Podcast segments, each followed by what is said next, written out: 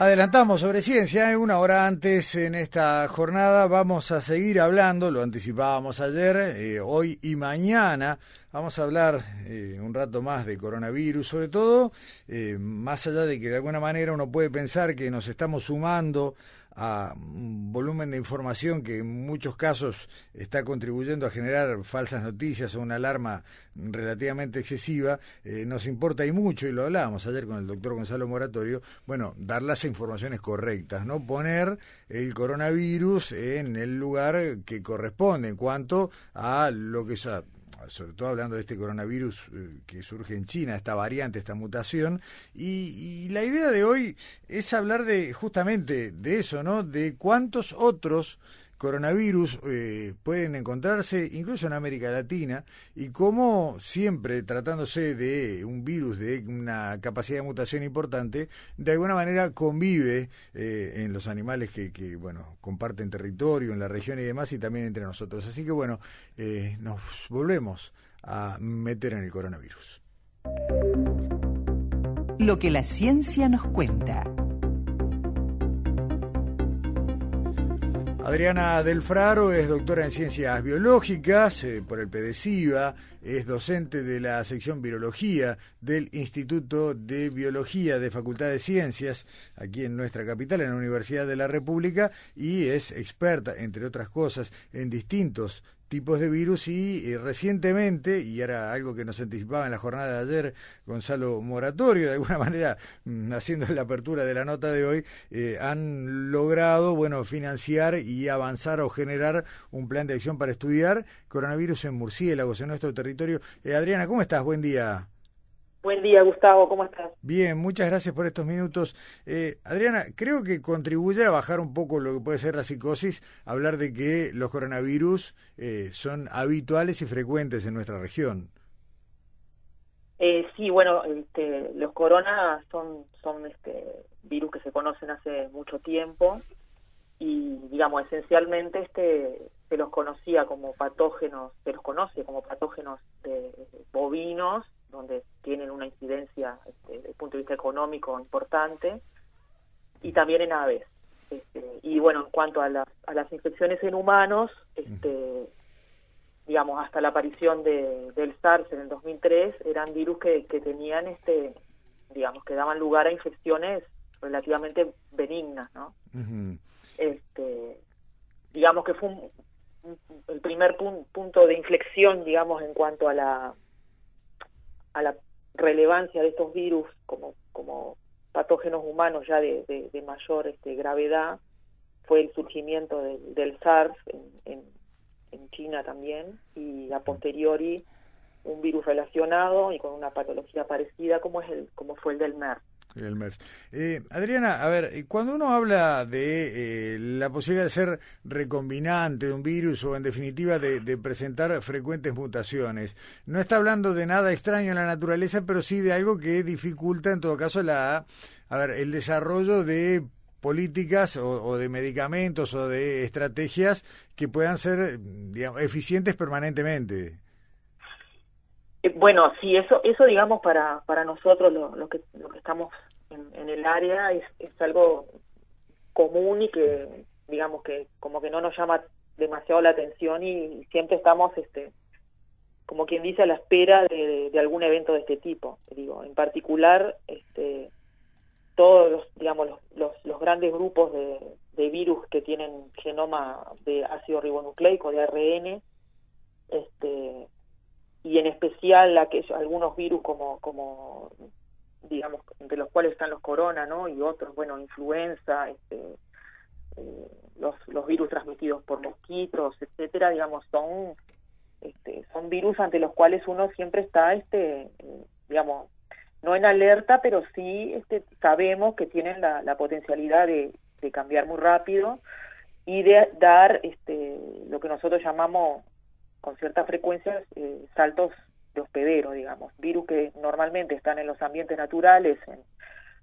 en los animales, en diferentes, este, en diferentes animales y que bueno están ahí, digamos, entre comillas, tranquilos, este, frecuentemente, digamos, por nuestra misma acción y por nuestra nuestra interacción este, con los ambientes naturales, eh, son propensos a, que ocurran estos eventos de salto de especie, que es un poco lo, digamos, lo que por ahora, y eso siempre tenemos que poner este, esa salvedad, ¿no? Este, esta epidemia de corona, como fue en su momento la del SARS y la del MERS, siempre es como en el día a día van apareciendo cosas y muchas veces aparecen cosas contradictorias. Y eso no es algo este no es algo raro y no es algo malo en sí mismo sino que forma parte de, este día a día en el cual se van este, eh, digamos estudiando los casos encontrando encontrando cuestiones que a veces son contradictorias. En el caso este, en el caso este del virus eh, recordamos que al principio se habló un poco de, que podía ser un recombinante con,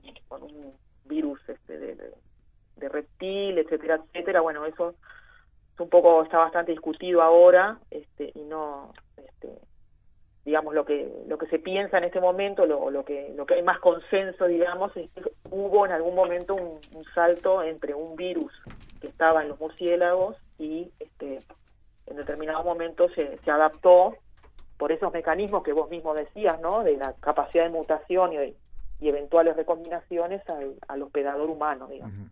O sea, eso, eso que uno fue leyendo, a veces con seriedad y a veces con poca seriedad en los medios, en cuanto a los distintos orígenes, como dices tú, eh, pueden aparecer a veces versiones que a, los ojos de la gente eh, pueden ser contradictorias o, dar a pensar en cierta desorientación, pero claro, eh, a, medida que se va conociendo un poco más el virus, es más, es más sencillo, por lo menos más posible, trazar hacia arriba el recorrido. así que el estado de conocimiento de hoy lo estaría vinculando con una variante habitual en murciélagos. Sí, no, digamos, eh, el pariente, vamos a decir así, el pariente más cercano de este virus aparentemente sería un, virus eh, que, eh, está asociado a los murciélagos. Lo que no quiere decir, o sí, Adriana, ayúdame en esto, que justamente cuando, y ahora nos metemos un poco más de lleno en lo que ustedes trabajan puntualmente en tu laboratorio, que lo que uno puede encontrar como coronavirus en los murciélagos de nuestra región tenga que ser visto como una amenaza eh, en este momento a la salud humana, ¿o sí? No, no, no, digamos, eso es bastante importante puntualizarlo. Para, para que ocurran esos eventos, digamos, esos eventos no, este, digamos, no son de todos los días, por decirlo de alguna manera. Aclaremos también que las especies que hay en Asia y en, y en América son bien distintas, las especies de, murciélagos, pero además, eh, digamos, en términos generales, eh, eh, en particular los murciélagos son son este son animales que tienen un valor muy importante en los ecosistemas. Y muchas veces no solo o sea tenemos que ser bastante claro en decir que eh, el hecho de que el ancestro el ancestro más cercano a este virus sea un virus de murciélago no quiere decir que tengamos que hacer intervenciones en las poblaciones ni mucho menos. Más bien lo contrario. Normalmente cuando se hacen eh, de manera errada, digamos, intervenciones de eliminar colonias o exterminar este, estos bichos, este, es algo no solo que no sirve, sino que a veces es hasta negativo, ¿no? Este, genera un desequilibrio que no es bueno. Entonces, lo primero que tenemos que, que pensar es que estos eventos son comunes cada, cada tanto, este, pero no necesariamente el hecho de, que haya una gran diversidad de virus en, los murciélagos y en otros, este, digamos, animales de, salvajes, vamos a decirlo así, este, implica que, que sea un riesgo y que haya que exterminarlo. No, no, no necesariamente es un riesgo inmediato. Normalmente son las actitudes nuestras hacia los ambientes naturales los, los que provocan estos desequilibrios y estos saltos de especie, digamos, que ocurren cada tanto. Eh, está bien. Eh, Adriana, eh, conocer lo que tiene que ver con los coronavirus presentes en las poblaciones, en, los tipos de murciélago que uno puede encontrar en nuestra región o en nuestro territorio, ¿puede de alguna manera generar conocimiento útil a este problema que tenemos hoy o es un conocimiento que es útil acumulativo, digamos, para prepararse para escenarios futuros? Bueno, nosotros, digamos, nuestra visión de, de, toda esta problemática este, empieza, digamos, por, por un punto inicial que es tratar de saber, como siempre decimos, dónde estamos parados en cuanto a lo que se llama el viroma, ¿no? O sea, la, la, diversidad viral que hay en los, en los ambientes naturales. Eso, digamos, en principio, eh, no necesariamente, como te decía, implica que, tenga que haber un, un brote o un salto de especie inmediato hacia, hacia el humano, sino al contrario. O sea, nos permite saber, nos permite hacer un manejo racional de, este, y de, la, lo que es la conservación de, de, estos bichos y de otros emparentados, y nos permite eventualmente, este, si fuera el caso, bueno, determinar este, factores de riesgo o, o, o, ver un poco, digamos, en función de, la, de, lo que encontramos ahí, este, bueno, qué, qué posibilidades hay o qué tan cercano puede estar de las variantes potencialmente peligrosas para, para el humano. Pero digamos, el punto uno, como decimos siempre nosotros, el punto uno es conocer y saber dónde estamos parados, eso en general. Y, eh, y, apuntar sobre todo lo que te decía, ¿no? Este, el hecho de encontrar coronavirus en estos en estos animales, en particular en los murciélagos, este, que son este, eh, como, digamos, los virus, hablando así ya más en términos generales, eh, son capaces de infectar prácticamente todo, todo tipo de organismo, desde unicelular, pasando por toda la escala zoológica. Entonces, eso es lo que tenemos que tener en mente. Y de hecho, la, enorme mayoría de los, de los virus este, que hay en, o que hemos descubierto hasta el momento no son patogénicos para el humano. No te estoy hablando solo de murciélagos, sino ya en términos generales. Está bien. Nosotros, digamos, un poco por, por bueno, obviamente por nuestro antropocentrismo siempre estamos centrados en, los patógenos nuestros, pero mm, no necesariamente este, la diversidad viral que hay en los ambientes naturales va, a dar lugar a una epidemia, pero sí nos permite tener un conocimiento que nos permite prepararnos. ¿no? Está bien. Eh, contra un coronavirus, eh, ya no puntualmente esta, esta variedad que aparentemente surge allí en la zona de Wuhan, en China, sino en general, eh, ¿Qué se puede aspirar como mejor estrategia? ¿Generación de algún tipo de vacuna, Adriana, o, el conocimiento del virus para el combate una vez generada la infección? Bueno, en el caso del, proyecto nuestro puntual, no, mm. no, estamos apuntando en, principio ni a generar vacunas, ni, mucho menos, digamos. El proyecto nuestro es un poco más básico. En términos generales, digo, hay, hay este, sobre todo para, para coronavirus animales, que como te decía, pueden dar perjuicios económicos importantes. Digo, hay, hay vacunas y proyectos de vacunas. De hecho, acá en, nuestro laboratorio una, este, una colega ha estado trabajando en, en, en un proyecto de, inicial, digamos, para generar este, vacunas contra, contra coronavirus bovinos. Y, este, y también, digamos, este, el grupo de virología de, Salto, de, Regional Norte, está trabajando intensamente en conocer las variantes bovinas en particular.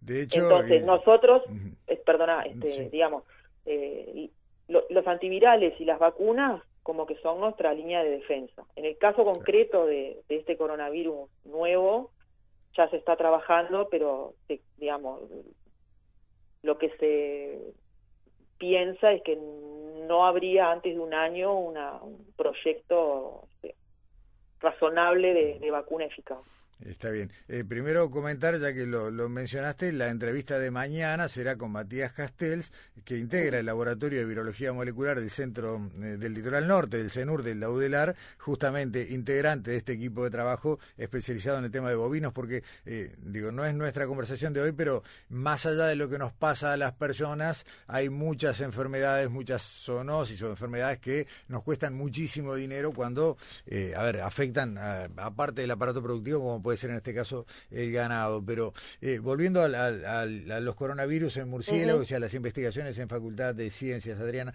abro un paréntesis para, para algo que, forma parte de lo que venimos hablando también mucho en estos días, de donde se abren los periodos de inscripciones y donde, bueno, muchos jóvenes definen vocaciones. La generación de estos conocimientos básicos en Uruguay es estratégico porque sobre nuestras especies de murciélagos, nuestras variedades de coronavirus, digamos, lo que circula en la región, lo que no generemos nosotros como conocimiento no lo va a venir a generar otro, ¿no?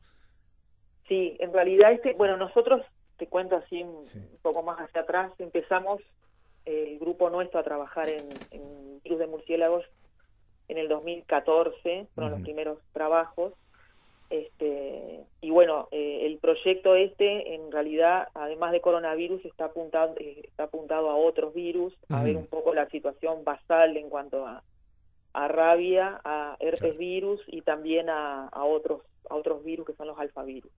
Esto porque en parte nosotros tenemos algunos resultados preliminares interesantes y bueno, por eso planteamos este proyecto como para con algunas con algunos virus seguir adelante como como quien dice y en el caso de, concreto de corona como para digamos poner el primer mojón y, en cuanto a, a, saber qué circulación hay de, estos virus y y también porque tenemos referencias regionales no digamos en, en Brasil bastante cerca de nuestro en, en, el área de San Pablo ya este han encontrado algunas variantes de coronavirus que están en, los, en, los, en las mismas especies que, que nosotros tenemos acá en Uruguay.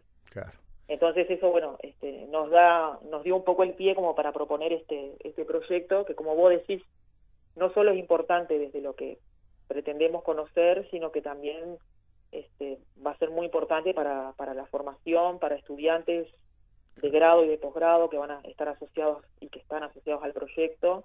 Y bueno, queremos empezar a generar ahí una masa crítica de conocimiento que, que pensamos que, que, va a ser información importante. ¿no? Sí, además, eh, a ver, eh, tu, tu doctorado tuvo que ver con antivirus, eh, en otras épocas ha sido referente de, nosotros los periodistas para conversar de eh, Zika, dengue, chikungunya. Estoy hablando de todos problemas que eh, tal vez no aparezcan en donde están las grandes inversiones en investigaciones de salud, ¿no? En países centrales, en Norteamérica, Europa, pero que, bueno, se nos va la vida en eso, ¿no? Y si no generamos nosotros nuestro conocimiento, nadie nos va a importar una solución.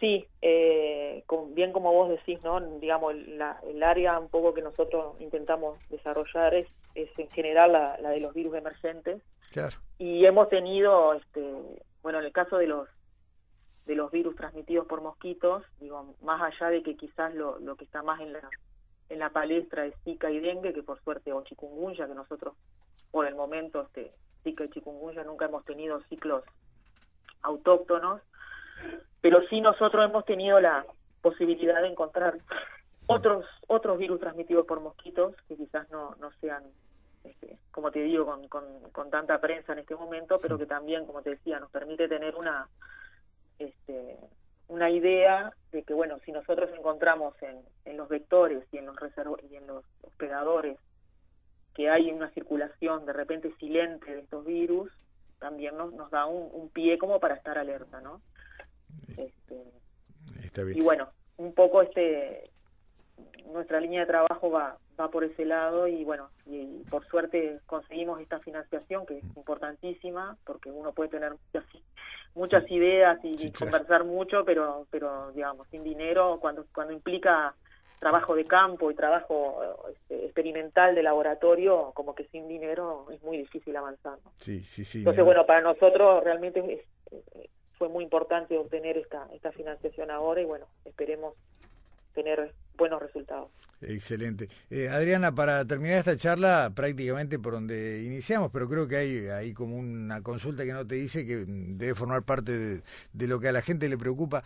Eh, para que haya un salto en este tipo, sobre todo hablando, volviendo a, coronavirus, ¿no? De, del animal que lo que lo porta al humano, además de, una necesaria mutación, ¿no? De, de algo. ¿Qué, ¿Qué, otra cosa tiene que pasar? Eh, no, digamos, uno no, no se imagina un contacto físico, por ejemplo, entre murciélago y persona, pero, pero ¿qué, ¿cuáles debería, deberían ser las condiciones o, o qué se sabe en este sentido? Bueno, en, en, el caso este concreto del virus este actual, lo que se, piensa, y es algo que seguramente se, va a investigar en breve, es que muchas veces hay un hay un hospedador intermedio entre el, el, murciélago y el humano. No, no necesariamente es un salto directo desde el murciélago al humano. Usted, si vos recordás, en el caso del SARS, eh, en realidad el, hospedador intermedio era un, mamífero que en China se comercializa para carne, etcétera, que es la civeta. Este, una especie que acá en, las Américas no existe. Pero digamos, en el caso este lo que se especula, y eso es un trabajo que, que implica este trabajo de campo y analizar este, un montón de potenciales hospedadores que puedan transmitir el virus al humano, ¿no? Este, lo, que, lo que quiero decir es que esto quizás no va a ser rápida la respuesta, pero lo que se piensa es que quizás, primero que nada, este, habría que identificar en, en, los murciélagos de la región, bueno, si efectivamente este, eh, hay algún antecesor directo de este virus y secundariamente buscar entre en otras especies eh,